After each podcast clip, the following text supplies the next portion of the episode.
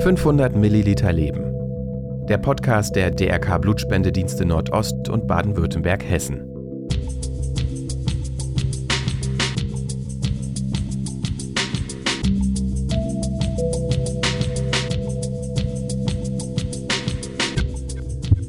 wir Biologen oder Biotechnologen und Mediziner, wir, wir, kennen halt die Krankheiten ein bisschen, wir kennen die Zellen viel besser und die KI lässt sich statt so einem komplizierten Code viel leichter trainieren. Also ich habe dafür zwei Monate gebraucht, bis ich verstanden habe, wie man dieses Netz handhaben muss, wie man es trainieren kann. Und ich denke, das ist einfach ein extrem gutes Werkzeug, das jetzt auch Mediziner und Biotechnologen und Biologen verwenden können.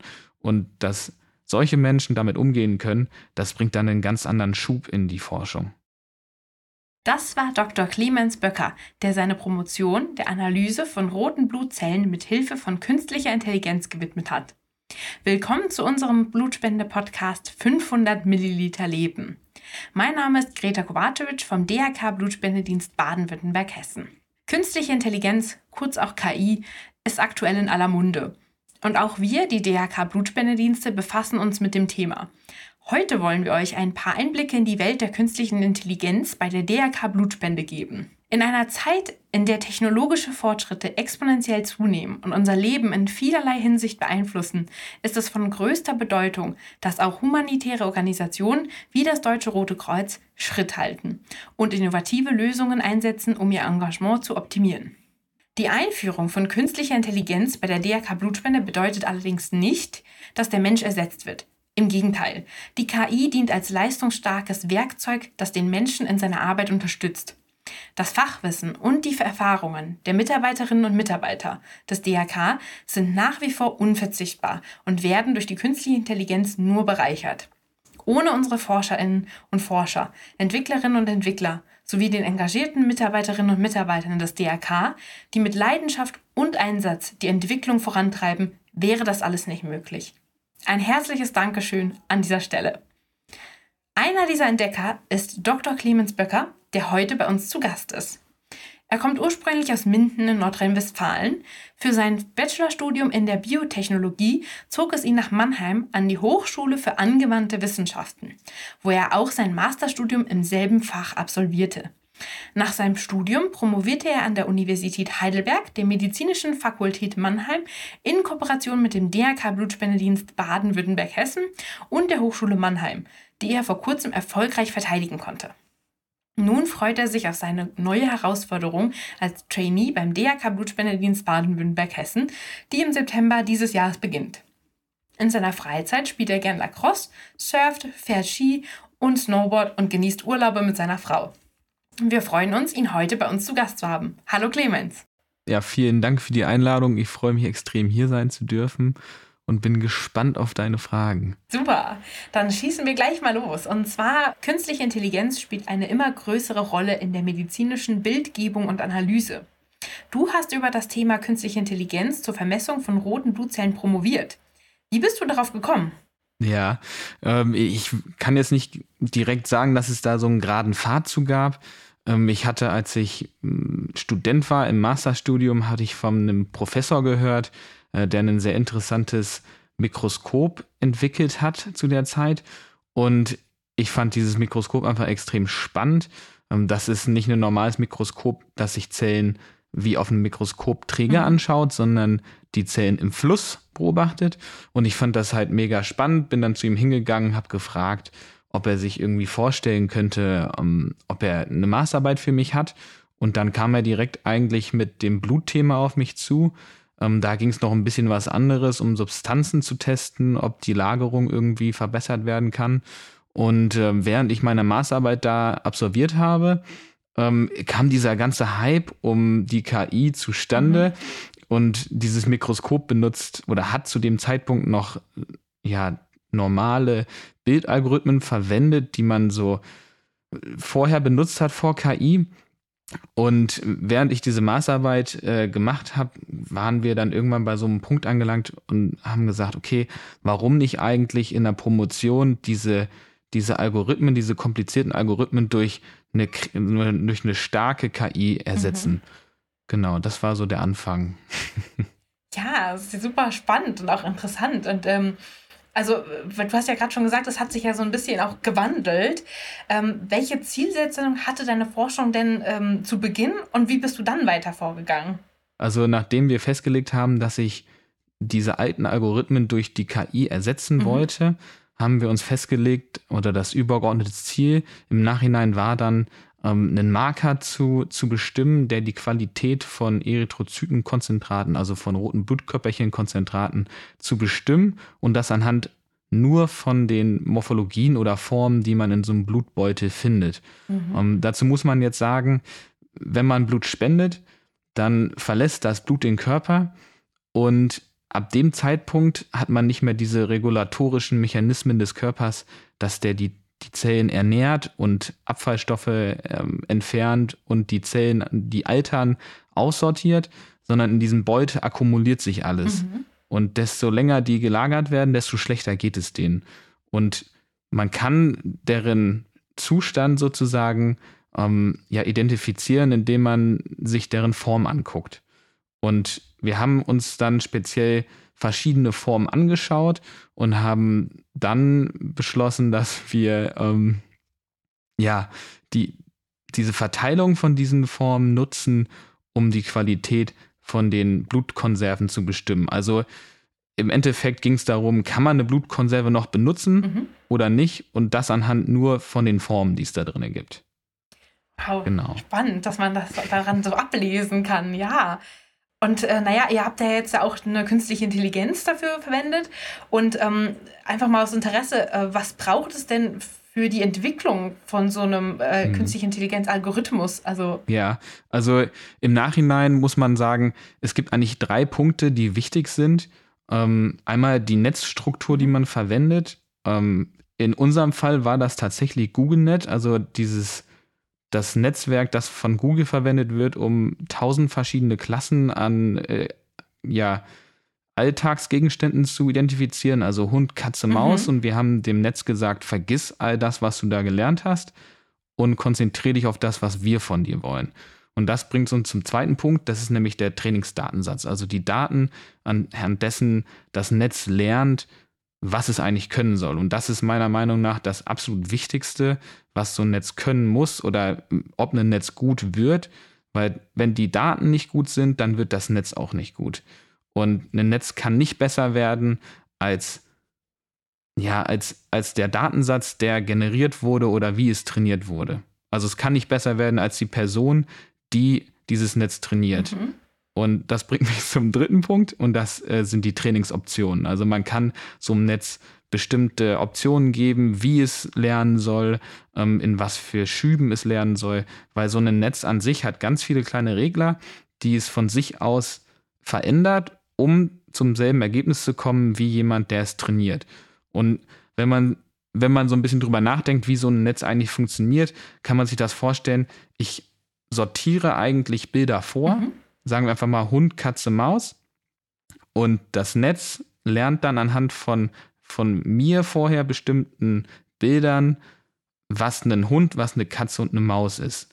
Und das Besondere an diesen, ja, in, an diesen Netzen ist, dass man nicht selber irgendwelche charakteristischen Eigenschaften äh, raussuchen muss, sondern das Netz sucht dich selber raus. Und es setzt auch selber Grenzwerte ob jetzt, wie spitz zum Beispiel die Nase ist, ob es eine Katze ist oder, oder eine Maus. Mhm. Und das ist das Besondere eigentlich an diesen Netzen. Ah, ja. Und anstelle von Hund, Katze, Maus habt ihr dann wahrscheinlich Zelle, die so aussieht oder Zelle, die eben ein bisschen anders aussieht, verwendet, richtig?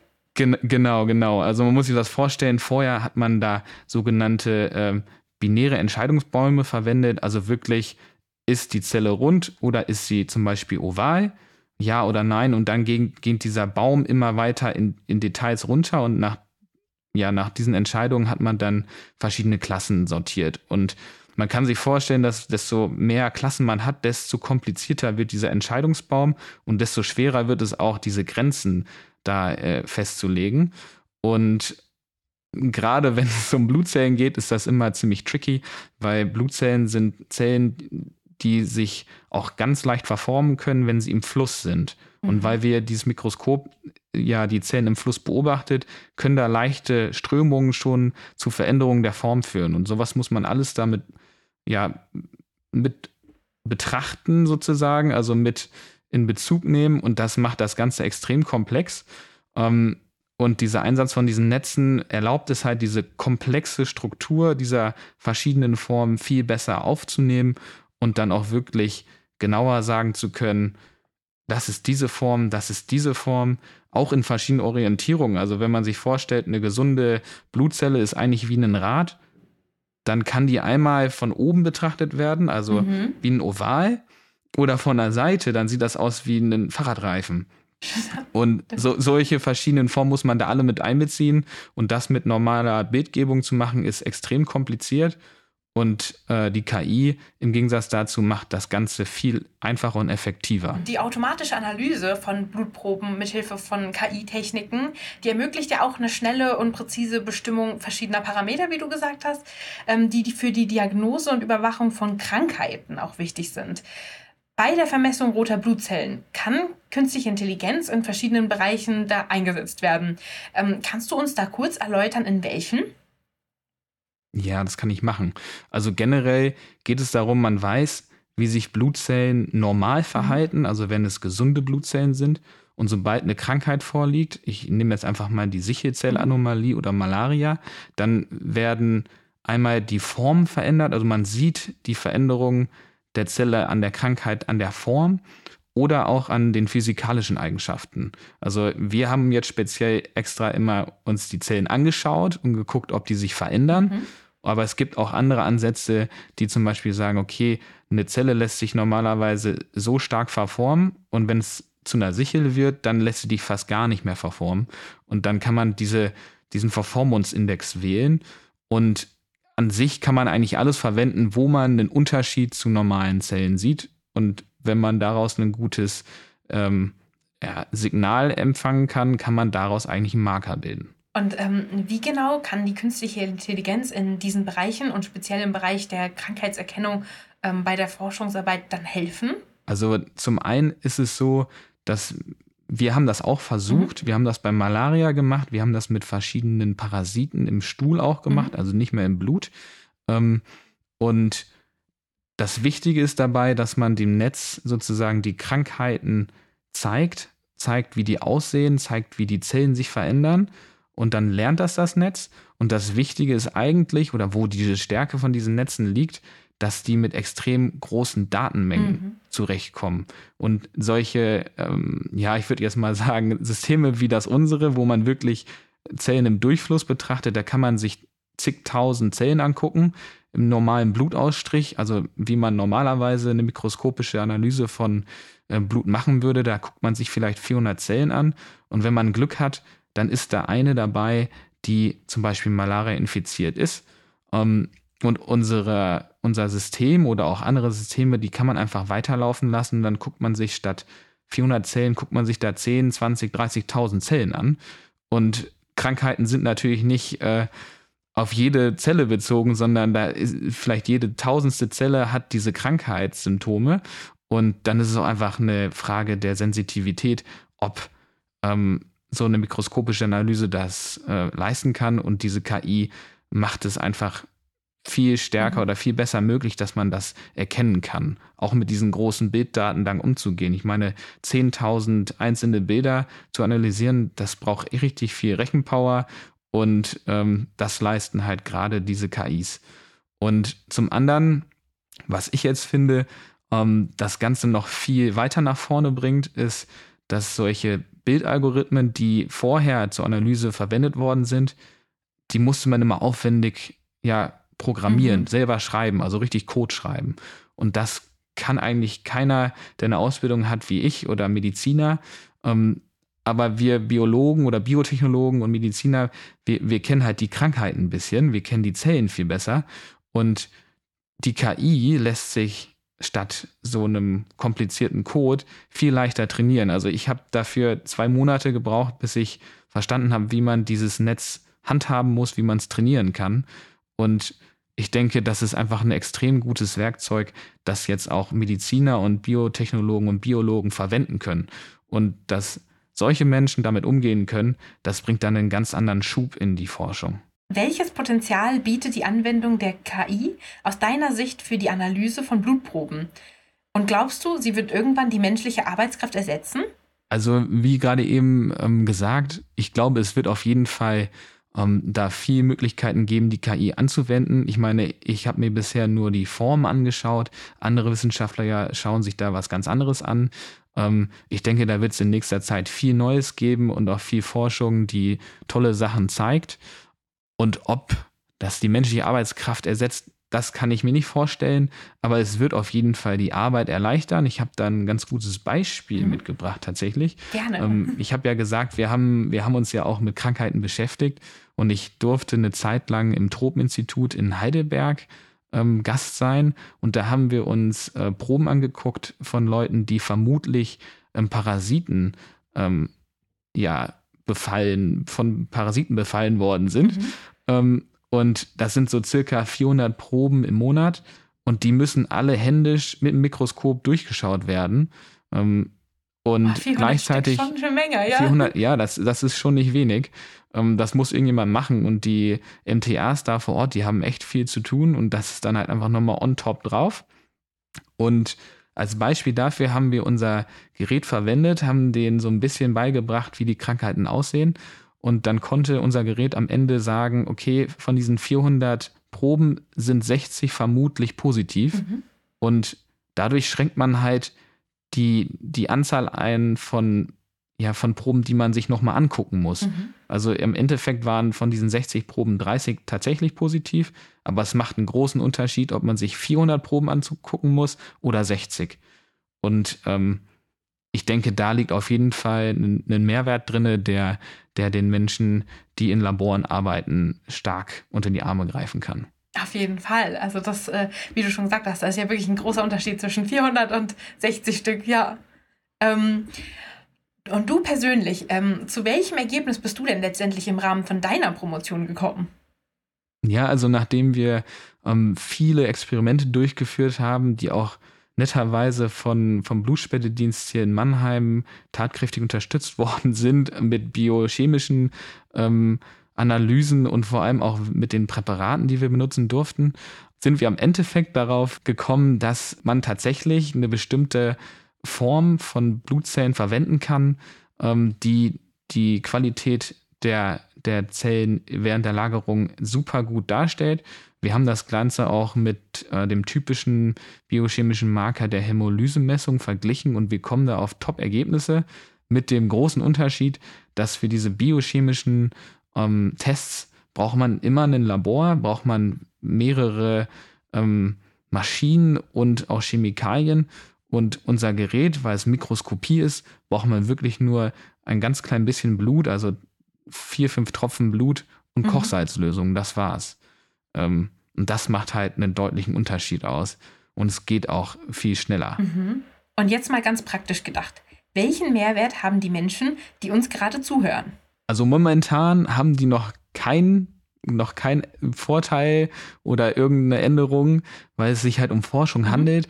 Ähm, aber ich hoffe ganz stark, dass äh, dieses System oder diese Messmethode irgendwann Anklang findet, auch in normalen Laboren, in den Blutspendediensten ja, verwendet wird. Und ähm, dann könnte es zum Beispiel helfen, dass die, dass die Lagerungszeit verlängert werden kann, weil momentan einfach gerade kann man nur durch diese biochemischen Parameter bestimmen, ob es oder legal mhm. bestimmen, also rechtlich äh, bestimmen, ob so eine Blutkonserve okay ist. Ähm, und das kann man halt nicht in jedem x-beliebigen Labor machen, sondern das, da muss man extra Proben einschicken. Und dadurch kann man das nicht für jede einzelne Blutkonserve machen, sondern man macht das immer nur für einen bestimmten Teil. Ähm, und das zwingt einen leider dazu, dass man die Lagerzeiten ein bisschen kürzen muss. Mhm. Ähm, dass wir, ich glaube, wir sind jetzt gerade bei sechs, sieben Wochen Lagerzeit, die möglich ist. Ähm, aber wenn man sich dann die Zellen anguckt, nach diesen sechs, sieben Wochen, geht es denen eigentlich noch super gut. Also das ist ja auch das Ziel, aber man könnte die noch länger lagern. Aber dadurch, dass man halt nicht alle ähm, prüfen kann, muss man halt auf Nummer sicher gehen, damit auch absolut keine schlechten Präparate irgendwie in Umlauf kommen. Und da könnte man, wenn man so eine Methode hat wie die unsere, die man viel schneller und überall einsetzen könnte, ähm, könnte man dadurch die Lagerzeit ähm, eventuell verlängern. Ach, das genau, ja das toll. wäre so eine Hoffnung. Ja, super. Das wäre ja super. Das sind ja tolle Nachrichten. Super. Ähm, was glaubst du denn, äh, welche Bedeutung die künstliche Intelligenz künftig für die DRK-Blutspendedienste haben wird? Also gibt es bestimmte Bereiche, die wir eventuell mit Hilfe der künstlichen Intelligenz besser bearbeiten können? Also du hast natürlich jetzt gerade schon die Haltbarkeit und die Lagerung angesprochen. Gibt es noch was mhm. anderes, mhm. wo du sagst, ähm, da könnte äh, die künstliche Intelligenz helfen? Ja, also, also allgemein hatte ich ja gesagt, dass künstliche Intelligenz stark genutzt werden kann, wo man große Datenmengen hat. Und wenn ich jetzt an einen Blutspendedienst denke, der extrem viele Spenderdateien hat und äh, ja, Einflüsse, die, die sich darauf ähm, beziehen, dann könnte man da historische Daten verwenden, um zum Beispiel Prognosen herzustellen, welchen Monat des Jahres man mit mehr ähm, Spenden rechnen kann oder ob man vielleicht sogar Wetterdaten mit mhm. einbezieht. Wenn es heiß ist, dann kann man, werden wahrscheinlich nicht so viele Menschen spenden. Oder wenn es gerade Ferien oder Urlaubszeit ist, dass da Leute vielleicht mehr spenden gehen. Ich, ja, sowas könnte ich mir durchaus vorstellen, um, ähm, dass man da, wo es halt so große Datensätze gibt, dass man da die KI einsetzen kann, damit man da gute Prognosen kriegt um, ähm, und einfach, ja, um die Produktmanagement äh, Seite da ein bisschen zu stärken, ähm, da ja unter die Arme greifen mhm. kann. Ja, super. Danke dir. Und ähm, jetzt nochmal zum Schluss so eine kleine persönliche Frage an dich. Wie geht es denn bei dir persönlich jetzt weiter? Also wirst du weiterhin auf dem Gebiet forschen? Vielleicht magst du uns dazu was verraten. Ja, das kann ich gerne machen. Ähm, es ist jetzt seit wenigen Tagen, habe ich, ähm, hab ich meinen Arbeitsvertrag unterschrieben und ich fange jetzt im September diesen Jahres an als Trainee ähm, in der Produktion oder Herstellung von Blutkonserven äh, im Blutspendedienst an. Also das ist dann natürlich eher eine, eine Position, wo, wo es um die Produkte geht. Ähm, aber ich hoffe ganz arg, dass ich da trotzdem noch so ein bisschen innovativen Geist mit einbringen kann und ein bisschen Forschung mit betreiben darf. Sehr schön. Ja, dann muss ich an dieser Stelle natürlich auch nochmal sagen, herzlich willkommen im Team. Dann werden wir ja bald Kollegen sein. Wie schön, ich freue mich. Ebenfalls. ja, ähm, hast du denn noch etwas, ähm, was du unseren Hörern und Hörerinnen gerne noch mitgeben möchtest auf dem Weg? Ja, das kann ich, kann ich gerne machen. Ähm, in letzter Zeit hört man ja relativ viel, dass so KI-Leute Angst vor KI haben, dass sie irgendwie ja Sachen annimmt, dass man, dass sie weiter lernt und uns irgendwann überflügelt. Und vielleicht kann man da den Menschen die Angst nehmen, denn so eine KI kann eigentlich nur das machen, für was man sie trainiert hat. Äh, die wird nicht einfach von selber besser ähm, und die macht auch nicht irgendwelche anderen Aufgaben plötzlich. Also KIs sind einfach extrem gute Werkzeuge, ähm, wo man, wenn es jetzt auf die Bildverarbeitung bezogen ist, um die Sachen auszuführen, dass man, dass man dem Netz sagt und da muss man eigentlich nicht so viel Sorgen haben, dass die irgendwie plötzlich anfängt, die Weltherrschaft an sich zu reißen oder so. Ja, super. Vielen Dank für diese Klarstellung nochmal und auch vielen, vielen Dank, dass du dir die Zeit genommen hast, um uns über dieses, äh, finde ich, super aktuelle und wichtige Thema aufzuklären. Und ähm, ja, danke dir nochmal, dass du dabei warst. Sehr gerne. Ja, wir sind auch schon am Ende von unserer heutigen Sendung angekommen. Ich freue mich besonders darauf, dass Clemens bald bei uns beim Blutspendedienst anfangen wird. Dann kann ich ihm noch die ein oder andere Follow-up-Frage stellen, denn ich fand das Thema wieder super interessant und bin auch einfach neugierig, wie es so weitergeht mit der künstlichen Intelligenz und was für neue Türen sie uns noch eröffnen wird. Ich hoffe, euch hat das Thema genauso gut gefallen wie mir Anmerkungen, Fragen, Kritik oder auch Themenwünsche könnt ihr uns wie immer an podcast.blutspende.de zuschicken. Wir hören uns sonst beim nächsten Mal und denkt immer daran, schenke Leben, spende Blut. 500 Milliliter Leben. Der Podcast der DRK Blutspendedienste Nordost und Baden-Württemberg-Hessen.